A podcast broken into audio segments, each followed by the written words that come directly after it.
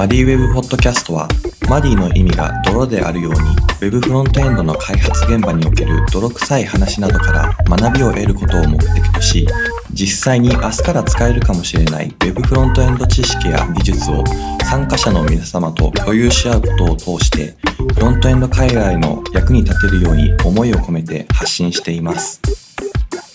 はい。それでは、マッティウェブポッドキャストよろしくお願いします。はい。こんにちは。サイバーエージェントの森田です。えー、サイバーエージェントのウェブフロントエンジニアが、えー、開発現場の泥臭い話を発信するマッティウェブ。今回のテーマは、えー、フラッターについてです。えー、今日は、えー、株式会社ウィンチケットの加藤さんと、えー、AI 事業本部の池田さんをお呼びしております。はい。それではお二人自己紹介をお願いします。はい、えー、株式会社ウィンチケットでウェブフロントエンドエンジニアをやっている加藤玲と申します。本日はよろしくお願いします。はい AI 事業本部アプリ運用カンパニーでフロントエンドエンジニアをしております池田海人です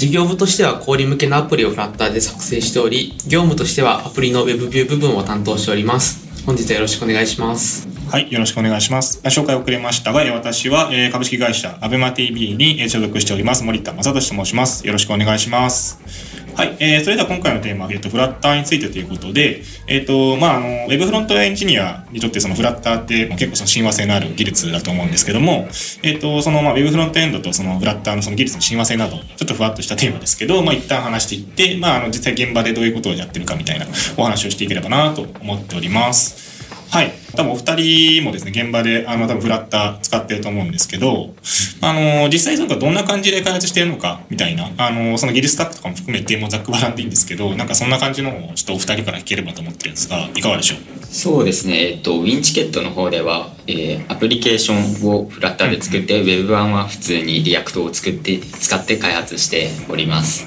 えー、フラッターの自体は GitHub 上の branch preview とか、あとはカタログアプリで、 Flutter Web を部分的に使っていて開発しています。あ、なるほど。あの、じゃあ、 Flutter Web を使って、基本的にその Flutter Web の方を、えー、使って、もうウェブフロントエンドの技術としてその抽出して使っているっていう感じなんですね。ありがとうございます。はい、池田さんの方はどうでしょう？そうですね。交流向けのアプリを作ってるんですけど、まあ、その中で Web ビューで実装しているところがあったりして、うん、やっぱりカメラで撮影したりとか、ネイティブの機能が必要になるっていうところがあれば、まあ、Web ビューから、まあ、ボトムシート立ち上げてカメラを撮影して、モーダル閉じると Web ビューで、まあ、データが返ってきて反映されてるっていうようなところを、はい、やってます。ありがとうございます。そのネイティブのコアの機能をブリッジして使うみたいなことが結構あると思うんですけど、あの、ウェブフロントエンドだとその結構、まあ、フラッターって結構まあ使いやすいだったりとか、結構その親和性がある、まあ、その、フックスだったりとか、まあ、結構使いやすいところもあると思うんですけど、逆にその今までアプリ開発してる人とかが、こう、例えばチームにこう、一緒に開発するみたいなこともあったりすると思うんですよね。はい。あの、そのあたりって、あの、実際そのチーム編成として、あの、まあ、インチケットとか、あの、アプリ運用カンパニーってどんな感じになってるんですかね？チーム編成的には、ウェブとアプリはそもそも分かれていて、うんうん、ただアプリチームでもフラッターフックスとや Riverpod とかの、割とウェブの思想を引き継いだライブラリーを使った構成になって設計をしてるっていう感じになっておりますね。もうそうするとじゃあ、あの、アプリエンジニアと、ウェブフロントエンジニアで、その、そもそもなんか思想自体は別になんかこう、まあ、あの、ごっちゃになることはなくて、しっかりこう、住み分けはできてるみたいな感じなんですかね。ただ、ウェブフロントエンジニアがフラッターをちょっと触る機会もあると思うんですけど、結構 useState とかは使ってないんだなっていう印象があって、やっぱ Riverpod とかってプロバイダーの方でデータ取得したらもう AsyncValue とかで返ってくるのでローディングとかを検知できますし、まあ、送信中とかをまあユーズステートで管理するとかはあるんだと思うんですけど、まあ、そこはちょっと違いとして一つ感じました。なんかそのあたりは、まあ、あの結構その住み分けというか、まあ、実際その、えっとまあ、使っているそのライブラリのその親和性みたいなところも含めて、まあ、そこにこうしっかり乗っかっていくっていうのはあの、まあ、多分これウェブフロントエンドに限らず多分結構いろんな技術にあの共通して言えることかなとは思ってるので、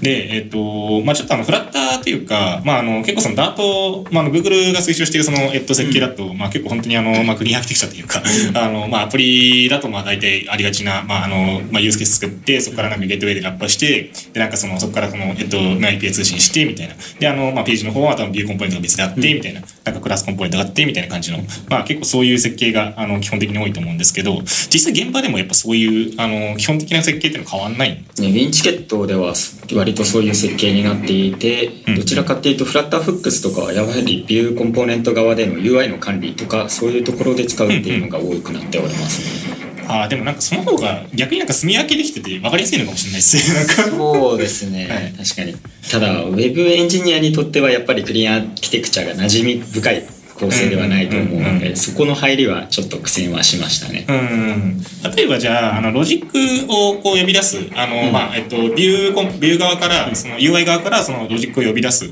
だったりとか、その、えっと、ロジックを呼び出す関数みたいなところ、えっと、ここのなんかラ、そこのあの、えっと、ラップしてる関数っていうのは、えっと、なんかわざわざフックス使ったりはせずに、その、まあ、単純なその、えっと、フラッターの関数を使ったりするような感じなんですか？ね。そうですね。そういうところが多かったりはしますが部分的になんかコアなロジックみたいなところはフックスで切り出すみたいなところもありますね、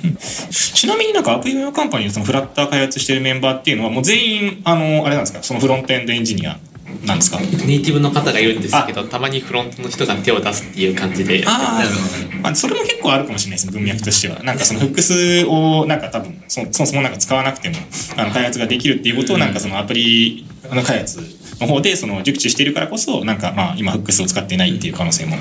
なくはないかなと。まあ、逆になんかそうすると、なんか Web フロントエンジニアの方で、その、まあ、じゃあフックスを使った方がいいユースケースみたいなのも多分、そのうち生まれてくるかもしれないですね。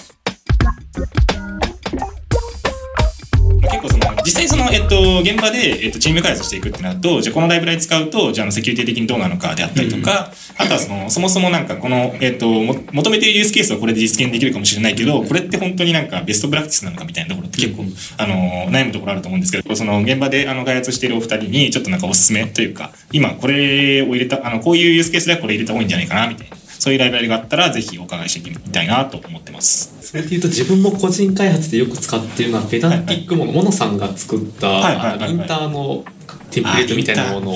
は、えっと、自分がよく使ってます。で今回のプロジェクト入って初めて知ってあいいなと思ったのが、はい。えっと、モックイトっていうんですかね。モック ITO って書いてもともと Java であったものだと思うんですけど、はい。まあ、ここのジェネレートナイスモックっていうのを書けば、まあ、吉田にモックを作ってくれる。例えばローカルストレージとかええ。やっぱモック大変だと思うのでそういうところ自動でやってくれるのは、あのすごく便利だなっていうのはこう見つけました。結構その API の疎通のそのモックテストとかだとなんかファクトリーみたいな感じで作ってなんかそのあの API の型定義さえあればもう勝手にあの適当に作ってくれたりとかするみたいなイメージがありますけどそれのなんかそのあのローカルストレージ版というかそういうところもブラウザから一回あれですよ。なんかそのスクリーピングみたいな感じでなんか情報取ってくるんです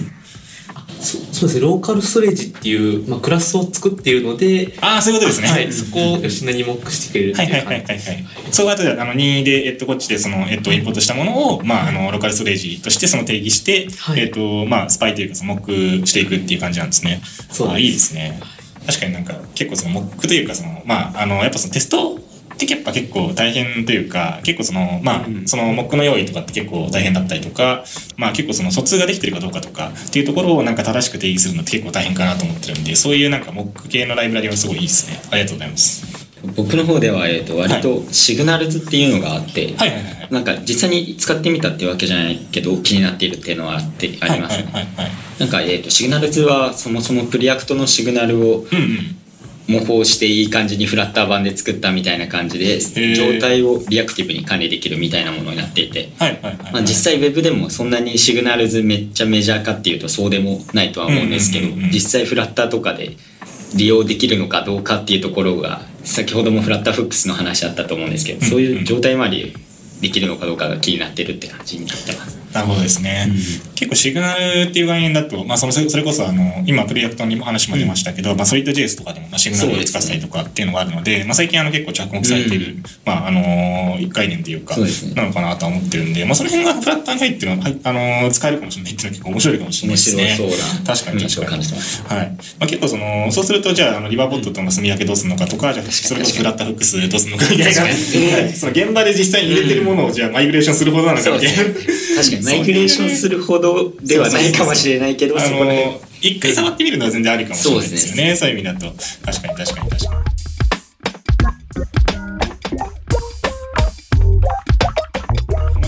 さっきもちょっとお話もあったと思うんですけどその API 通信のところ、まああのちょっと昨今だと、まあ、その結構その HTTP 通信だとその1.1じゃなくてそのいわゆる HTTP2 というかその gRPC 通信みたいなものを結構使うこともあの昨今増えてると思うんですけどあのちなみにそのどうなんですかねその実際あのお二人のプロダクトだとあの API 通信ってあのどういう感じでやってるんですか？REST ですか？それとも gRPC それともなんかグラフ QL みたいな？うちのプロジェクトは gRPC で通信してました。方だったからちょっとうん。ちゃんと見ていないけど、はい利用とレトロフィットとフリーズドでメジャーな構成でやってるってことは。それはフリーズを使ってるんですね。そうですね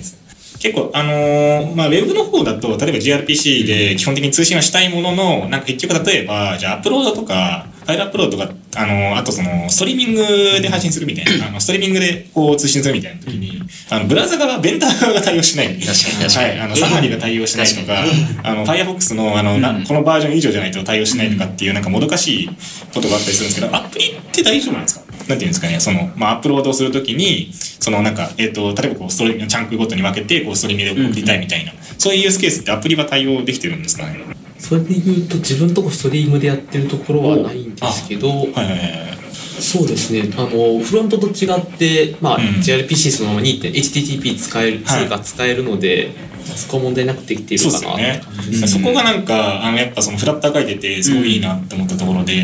あの、例えば Web フロントエンドで、まあ、あの、ブラウザー側で同じようなことをやろうとすると、じゃあファイル、そういうなんかストリーム通信したいところだけ HTTP のあのレスト API 生やさなきゃいけないとか、すげえめんどくさいんですよね、なんか。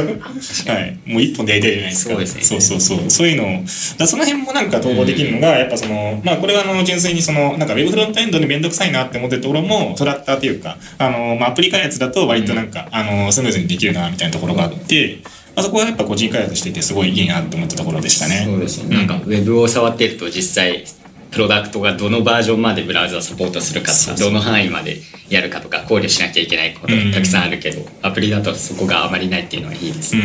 うん、逆にでもあれじゃないですか、その例えば Android と iOS のそのバージョンによって、なんかこう、まあ、ここは実はその iOS のこれ以降のバージョンはあのサポート切ってるから実は出ないですとか、そういうのもあるかなとは思って確かにそれるんですけど。はありそうですね。うん。まあでもなんか、そうですね。まあフラッターだとなんか Android、iOS は基本的には、まあ両方とも、まあ最新バージョン使っておけば最新は、最新はケアできる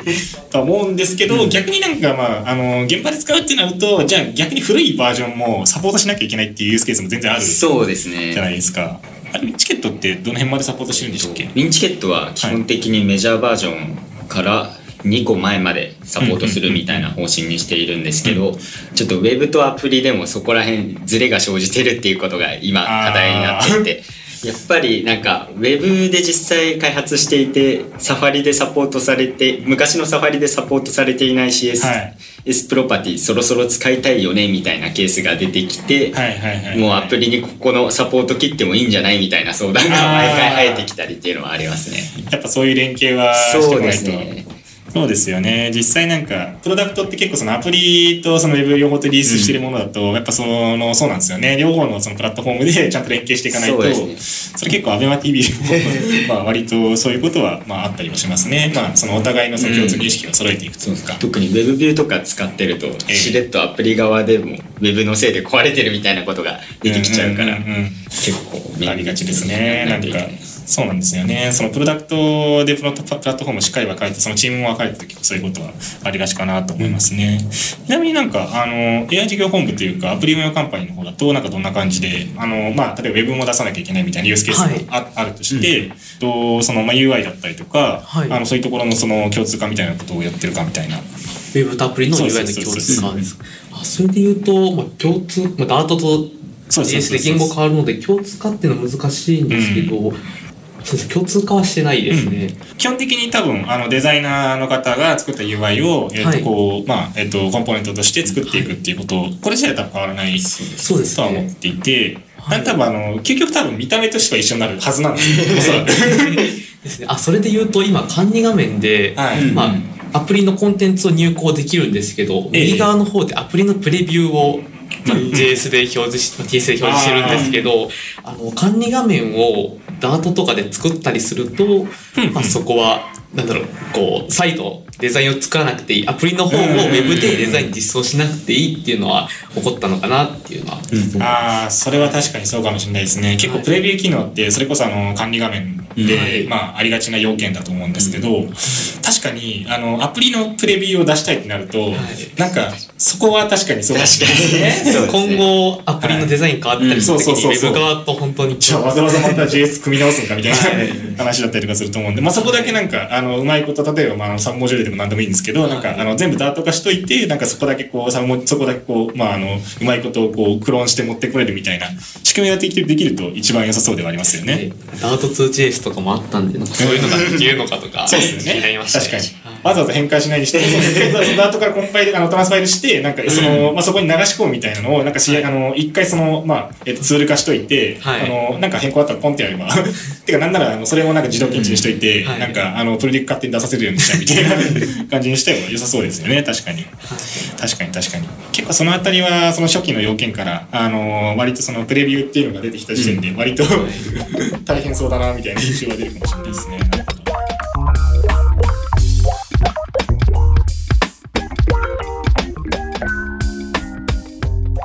ですね。あとは、まあ、やっぱその、えっ、と、アーキテクチャですかね。なんかその、まあ、フラッター書く上で、直近だと、まあ、その、クリーンアーキテクチャ、あの、やっぱりその、まあ、一番有名というか、まあ、一番書きやすいかなと思ってるんですけど、なんか、どう、どうなんですかね？こう、みん、このクリアクチ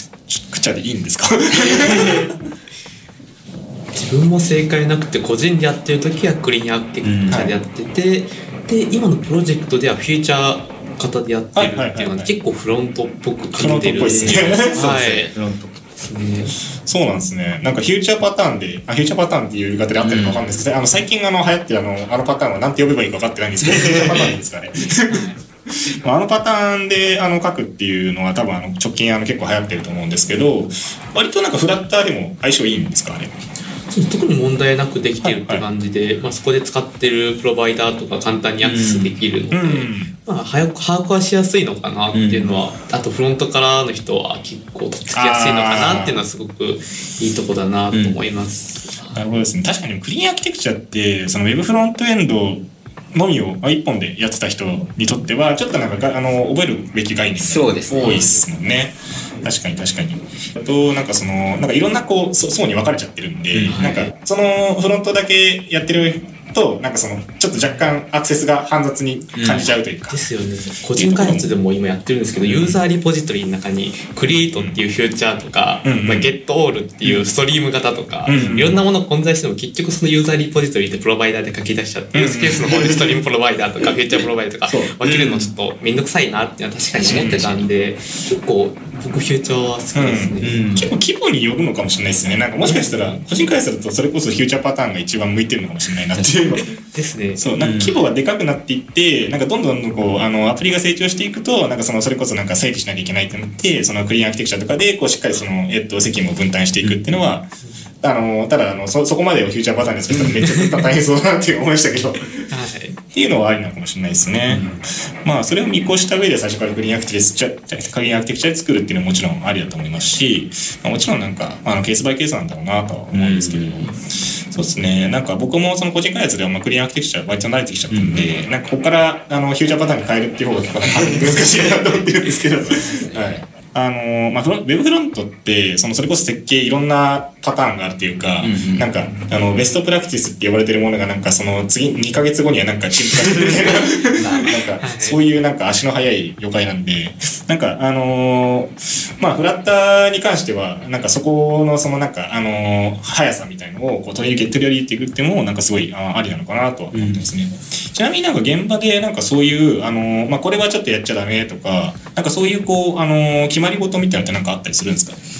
そうですね。うちでの決まり事は、えーリバコットを使っている中で FutureProvider を使わないみたいな。ことはやっていて、これは、えー、と WINTICKET が出している記事を見ていただければわかるとは思うんですけど、まあ、その初期の段階でやはりなんかそれぞれの特徴のあるプロバイダーを一から学ぶのはコストになるから基本的に StateNotifierProvider と通常のプロバイダーを使って学習コストを下げた上で実装するみたいなことをやっていますね。あー、でも確かに学習コスト大事ですね。そうですね確かに確かに。ただこれはリバポッドの作者さんからはあまりいい反応をもらってなくてここは結構議論しがいのあるところではあるのかなっていう感じになってます。あーでも作者と実際にこう議論できた。そうんですね。逆に。に、あーやっぱあんまりそうなんですよ。難色されてされてるんですねそこは。そうですねまあでもそうですよね。そこは。あの実際その作者のその思想とその現場の思想というか、あのつ使ってる側の思想っていうのは必ずしもマッチしマッチするわけじゃないんでそうですね。結構難しいですよね、なんかあのアプリ運用カンパニーはどんな感じなんですか？えー、と FutureProvider 禁止とか特にないんですけど、はいはい StateNotifァイアだけ、まあ、今後なくなる可能性があるので、まあ、そこだけは使わないようにしている deprecate になるからって話ですね。あそうですね。はいはいあとまあ Riverpod Generator は、まあちょっと経緯わかんないんですけど、はいはいはい。まあ、結構 build_runner とか走らせないといけなくてめんどくさいのであまあ統一してまあよいい悪いはまた置いておいて 統一化っていうのは大事だと思うので、うんうんうん。まあとりあえず使わないようにしようっていうふうにはなってました。そうですね。あの、今おっしゃっていただいた通り、その技術の、その、あの、良し悪しっていうよりも、まずその組織として、そのチームとして、なんかその方針を決めておくっていうのはすごく大事なことだなと思うんで、まあ、あの、ただその、なぜ禁止になってるかみたいなのを明文化しておかないと、そうですねそう。それこそ新規参入したメンバーとかが、え、なななんでみたいなのはありがちだと思うんでね。それは確かにすごく大事ですね。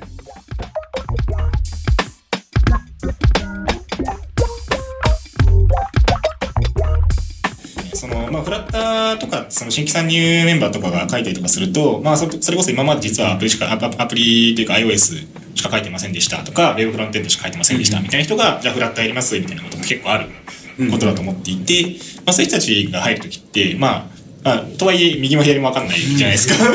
多分既存コード見て、うん。あのた多分こうじゃねみたいな感じで一生懸命書くみたいな感じになると思うんですけど、なんかあのそういうなんかこういわゆるドキュメントというかあのなんていうんですかオンボーディングみたいなことってなんかあのお二人のところだとなんかやったりしてるんですか？アプリチームですと GitHub のディスカッションとかでどういう思想で開発しているのかまとめてたりあとはなんか別で記事としてアーキテクチャの解説とかはあって、はいまあそうですね新卒で入った方々僕も新卒だからあれなんですけど、はいは開発初期はまあそこまで大きくない開発をしてってだんだんと慣れていくみたいな、まあ、よくあるやり方をとってますね。でもいいですね。なんかやっぱそういうパターンが一番いいんですよね。そのフラッターでそれができるのは結構いいかもしれないですね。なるほど、なるほど、なるほど。どうですか？なんか池田さんのところ。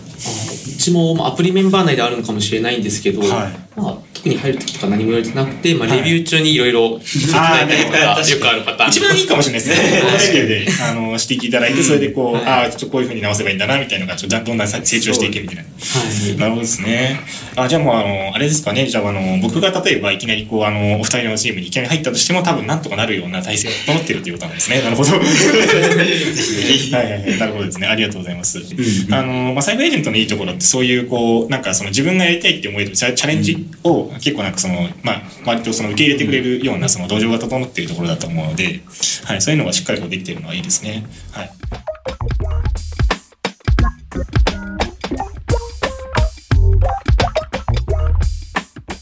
えっと、お二人多分あの今新卒はいだと思うんですけど、実際なんかあの、まあ、新卒で入ってみて、あの、多分ウェブフロントエンドエンジニアとして多分入社されてると思うんですけど、どうですか？なんか実際なんかそのフラッターを、まあ今書いてるわけじゃないですか。その、あの、キャリアとして、なんかその、まあフラッターを書いてて、なんかその、今、いいのかみたいなことがあったりするんですか？ちなみに、ちなみに。そうですね。僕はそんなにキャリアとか考えてなくて興味本位でフラッター書いて一番いいですね。まあ全然楽しめる環境ですしはいはいはい。まあ先ほども申し上げた通りやっぱりフックスとかリバーポええットはまあリコイルとかと近いですしうんうんうん。そこら辺の知見を活かせるっていうのはすごくやりがいがあっていいなーってなってます。ああ、素晴らしいですね。どうですか池田さんの方は？僕もキャリアとかあんまり深く考えてはないんですけど、まあでも今まで結構ウェブとフラッターをまあ入社するまでも書いてきてて、僕65歳までフロントだけ書きたいってわけではないので、フラッターとかもい。ろんなこと手出していきたいとは思っててはい、まあいあの、今も手を挙げればフラッターのコード書かせてくれるんで、まあすごくいい環境だなと思ってるのとうん、ただやっぱりまああっちこっち手出して、まあなんかどれか一本自分の武器っていうものを持ちたいのでうん、まあそれはもうフロントにしようとは思ってます。はい。あれですかね、やっぱその今のお話だって、そのフロントエンドっていうその定義の中に、やっぱ最近だともうフラッターっていうものが入ってきたっていう考え方の方が正しいんですかね。確かにそこの境界結構曖昧になっていきそうな気はしていてそうですね。多分あの、まあ、フロントエンド、あの、ウェブフロントエンドって言うとなんか結構まあ割と限定的なイメージありますけど、まあフロントエンドって言うと割と多分すごい広いと思っていて、多分アプリもなんだろう、その iOS とか Android 開発も多分あの講義に見ればフロントエンドだと思うので、まあ多分、あのーまあ、その画面上にこう、まあ UI が出てきて、それでこう、あのーまあ何かしら、こう、そう、あの、ユーザーが操作をして、そのリアクションを返すもの、リアクティブなものを作るっていう、まあ、あの、定義でいくと、まあ、フロントエンドって本当に広いコードになっていく。そうですね。今後もどんどん広がっていきそうです、うんそうですね。なんか、あの、二人的にも、やっぱりその、今、どんどんその、あの、技術に関しての興味っていうのはどんどん広がっているところだと思いますので、まあ、そこでなんかこう、まあ、あの、フラッターっていうところでも、あの、どんどん強みを作っていけるっていうのはすごいいいのかもしれないですね。うん。逆になんか、あの、もっとこう、JS 書きたいとか、あの、タイプスクリプトをどんどんやりたいみたいな、そういうのはあったりするんですか？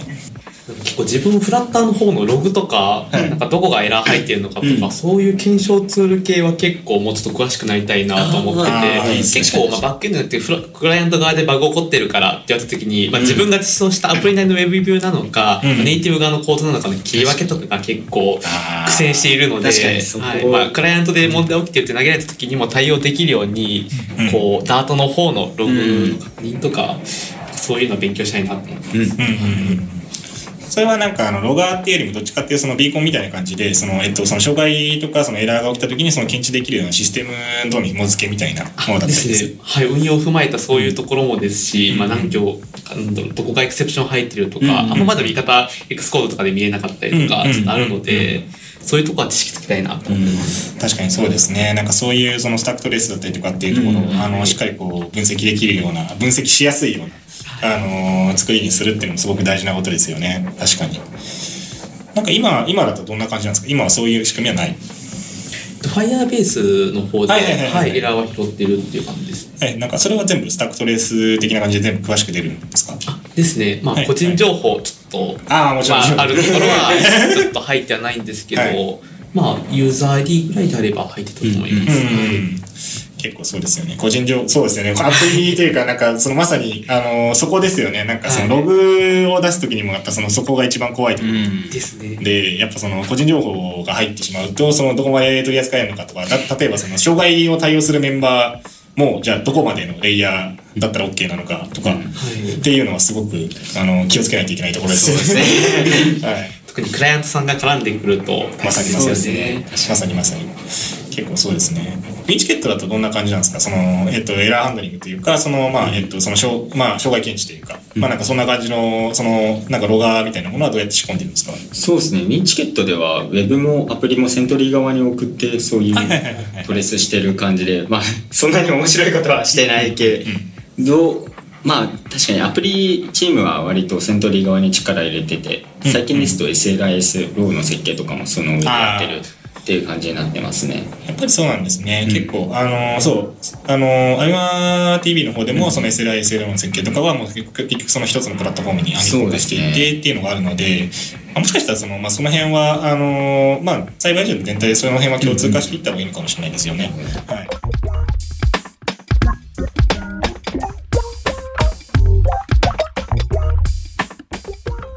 のまあ、ちょうどその、まあ、冒頭の方でフラッターウェブの話とかが出てきたと思うんですけど、その実際、まあ、今、えっと、使ってるのって、あくまで多分、えっと、その検証用というか、うん。えっと、その世の中に出す、えっと、プロダクトっていうよりも、まあ、あの基本的にそのカタログだったりとかっていうところだと思うんですけど、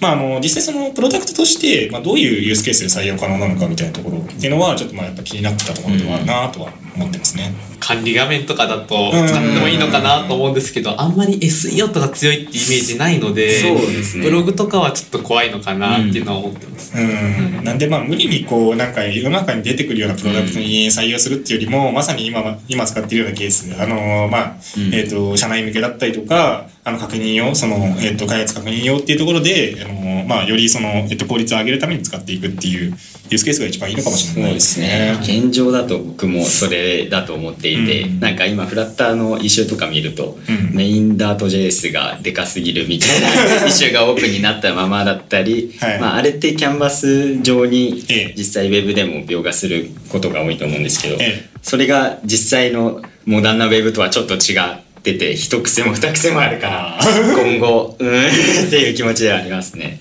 確かになんかそれはちょっとうん怖 いですね。そうですねキャンパス描画するまで画面真っ白らしいでですすね。ね。やっぱり、ちょっとそれはな。うん、こう無理にこう採用するっていうことは考えなくても良さそうな気がしますよね確かに。そうですね。はいはいはい。とお二人ってあのフラッター開発はその入社する前からやってたん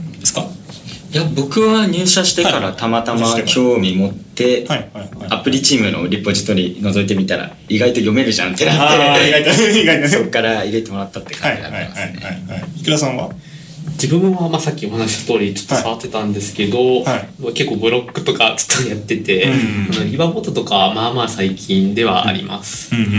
んもともとその Web フロントエンドは多分やってたと思うんですけど、なんかあの逆にそのえっとまあそのフックスとかももちろんあると思うんですけど、まあそれ以外例えばこのコード書く上で例えば Web フロントエンドやっててよかったなとかあのこれ Web フロントエンド技術あのをやってた技術が生きたなみたいなまたこう時ってなんかありました？それで言うと結構まあ状態で UI を作るじゃないですけど、はい。そういう感じ、両方そういう感じなんで、まあ、どれだけ再病をされるかとか、うん。うん。そういう思想だとか、まあ、それに伴って値はもうイミュータブルに入れて差分を検知できるようにするとか、うん。でフロントとかでもアレイプッシュとかってあんまりしないと思うんですけど、スプレッド構文で新しいものを定義してみたいな、はい。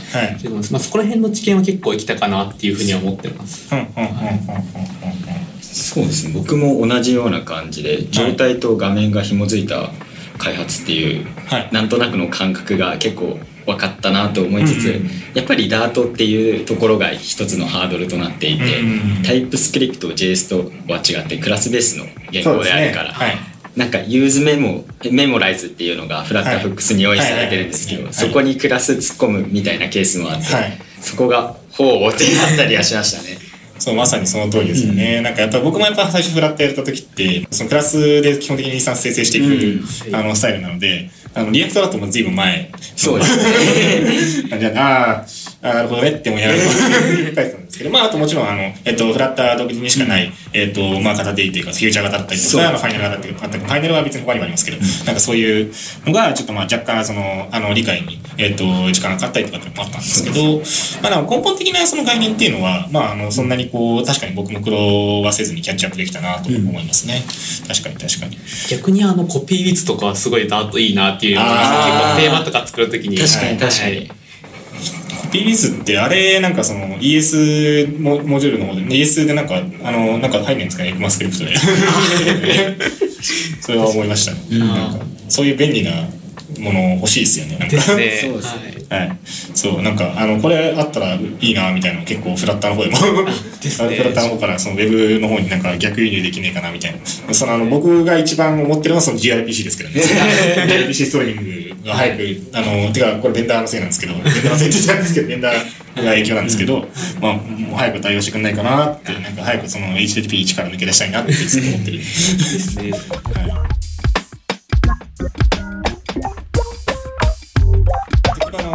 あのフロントエンドエンジニアなので、あのまあ、よりあの見た目の方に の話もしたいなと思ってて、例えばなんか UI ライブラリ、まああのまあ、ウェブだと例えばマテリアル UI とか、あのまあ、そういうものがあったりもすあったりそうすると思うんですけど、あのまあ、まあ、っていうかあの、まあ、あのフラッター自体もダートなんで、あの Google さんがあのご提供されてるので、まあ、あの多分基本基本的なライブラリっていうのはあるんですけど、まあ、なんかあの結構その要件によって、えっと、まあこういう UI にしてくださいとか、こういう UI にしたいですみたいなものが結構あったりとかすると思うんですけど、なんか、あの、そういう時に使っているなんか UI ライブラリみたいなのってなんかあったりします？それともやっぱ、直、直で定義しちゃってる？それでいうとうちはもうデザインびっしりと Figma に決まっちゃってるので、うん。まあプロダクトにもよると思うんですけど、うん。まあ、マテリアル3はもちろん、まあ、ベースとしてはあるんですけど、うもうじ独自でやってるので、うん。まあ、入れてはないっていう感じですね。まあ、あの、じゃあ、そのマテリアルの方にこう、じ、じ、あの、にラップして載せてるみたいな感じ？ですね。ボタンのアニメーションとかももしかしたらリップルとかだったりするかもしれないです。基本的にそうですよね。なんか、あの、まあ、基本、元があるものの方が、多分そのコールバックだったりとか、あの、その、えっと、関数だったりとかっていうのが、えっと、まあ、そのわざわざ定義し直さなくていうか、その、そこがそれ、それこそ車輪の再発、再発明になっちゃうと思うんで、はいそれは確かにその方がいいかもしれないですね。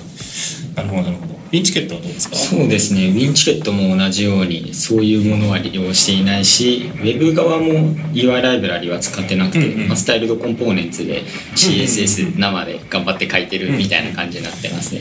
なんかそれで実際やってみて、まあフラッター見てみて思ったのは、やっぱ CSS って難しいけど表現力はあるんだなって思っていて。はいはいはいはいはい。そうですね実際うちのアプリケーションフラッターってなんはいかそんなにレ,、レスポンシブなサイズで対応できるようにはなってなくて、はい今後そこら辺フラッターでやるのは課題になるかなっていう印象がありましたあでもそうかもしれないですね。まあ、その、その CSS って、やっぱりその、ずっとね、古くからある、まあ、自然言語なので、やっぱりその、まあ、表現、どんどんその、まあ、しかもあの、アップデートを重ね続けているので、まあ、どんどんその表現力が高まっているのは事実なんですよね。はい。そうですね。なんかそこのそのすり合わせっていうか、あの、うまくこう、あの、共通でなんか持てるっていうのが一番いいのかもしれないですね。確かにね。そうですね。まあ、ただ、あの、プロダクトによってそのやししっかりそのデザイナーの方がその UI 定義してくださってるところだところであれば、まあ、当然あのそこの UI に合わせて作って作るっていうのはもう大前提だと思うので、まあ、そういう意味ではあのまあなんかその、まあ、UI ライブラリとか使って作るっていうよりも、まあ、あの基本的には一から作るっていう方針は多分その通りだなと思うんで、まあ、その辺が聞けてよかったかなと思いますね。そのスピード重視とかだとなんかその変にこう他のライブラリをとなんかそのデザイナーの方が作っていた UI は悪魔だったりしてなんか 謎の謎のコンポーネントが生まれるみたいなことが。それデザイン広がっていくとどんどん辛くなりそそううそうそうそうまさにその通りなんですよ。あ実はここのマジックここなんですよここなんですよ。ああマジっすかマジっすか？結構そういうことが。あのね、あのやっぱりそのなかなかねあのえっと、ちょっとあんまりこう考えずにそれを作り出しちゃうとそういうことがあったりとかするんで、はい。まあ、あの、しっかりその考えられてもすごいいいことだなと思いました。まあ、その辺もそれこそデザイナーの方とのその連携だったりとかっていうのもすごい大事なことだと思うんですけどね。多分これは多分、あの、ウェブとか関係なく、多分全体的に、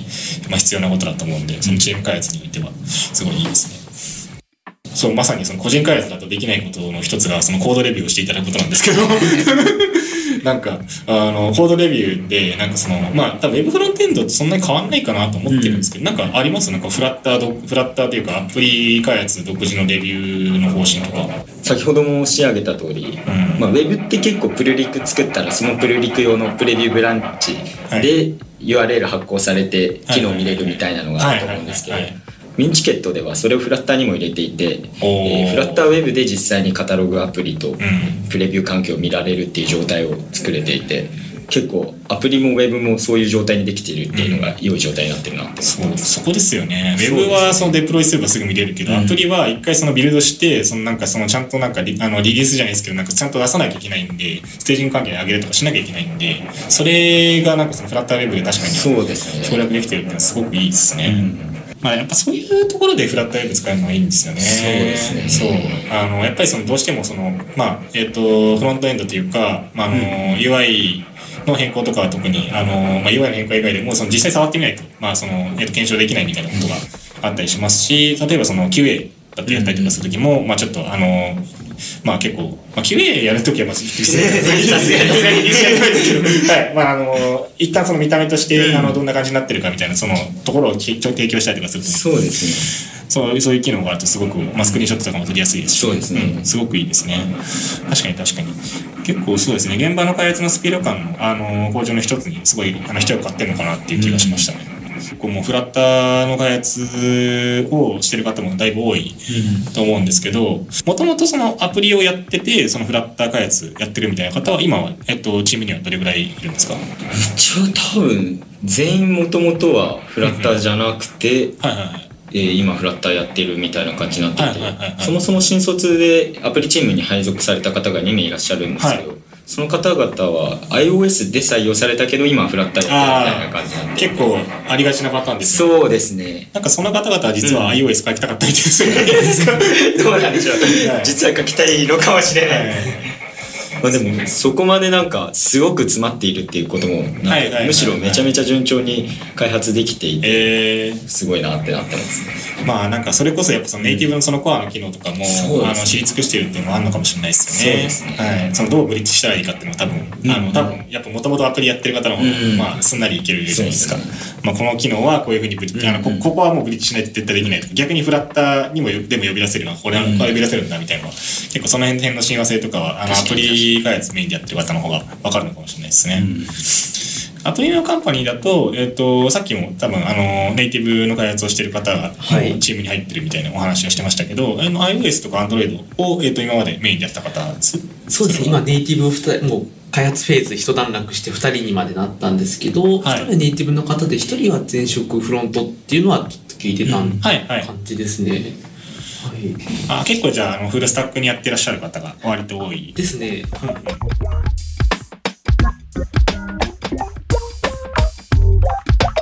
はい、じゃそろそろお時間になりましたのでちょっと流れ惜しいんですけども、えっと、マティーウェブポッドキャスト11回目はこの辺りでお開きにしようと思います。はい、えー、じゃあお二人ですね。あのまず池田さん。どうでしたか今回参加してみて。はい。えーっと、まあ、他のプロジェクトでどういうふうにフラッター採用してるかとか、まあ、レビューの時どういうことやってるかとか、うんまあ、そういうことが知れてよかったなっていうのと、まあ、前回も引き続き、はいあの参加させていただいたんですけど、楽しいので次回もぜひ参加したいと思います。おお、ありがとうございます。いいですね。やっぱその結構どんどんこう、まあ、あの参加していって、なんかそのやっぱ今までなんか知れなかったことをどんどん知れていくのってすごい楽しいですよね。はい。ありがとうございます。はい。じゃあ加藤さんどうでした？今回参加してみて。そうですね。僕は初めての参加だったんですけど、はい。はい。まさかフラッターで呼ばれるとは思わなかったっていうそうですよね。その通りですね。はい。感想なんで、まあはい。でもなんかあまりフラッター自体のはい他の部署での開発知らなかったので、そこらえ辺知れたのはすごく良かったですね、うんまあ、次回はウェブでも呼んでいただけたら 嬉しいかなと思います。はい。ありがとうございます。そうですね。あの、今、あの、おっしゃっていただいたと思うんですけど、やっぱその、他部署を超えて、こう、やっぱ連携できるっていうのも、この、あの、すごいいいところだと思います。アーティウムのいいところだと思うんで、あの、もうぜひですね、次は、あの、ウェブ運転の はい。ぜひ喋っていただければと思っております。はい。はい。えー、それではですね、あの、この辺りに、えっと、終了にさせていただければと思います。はい。それではまた、えー、12回目でお会いしましょう。さようなら。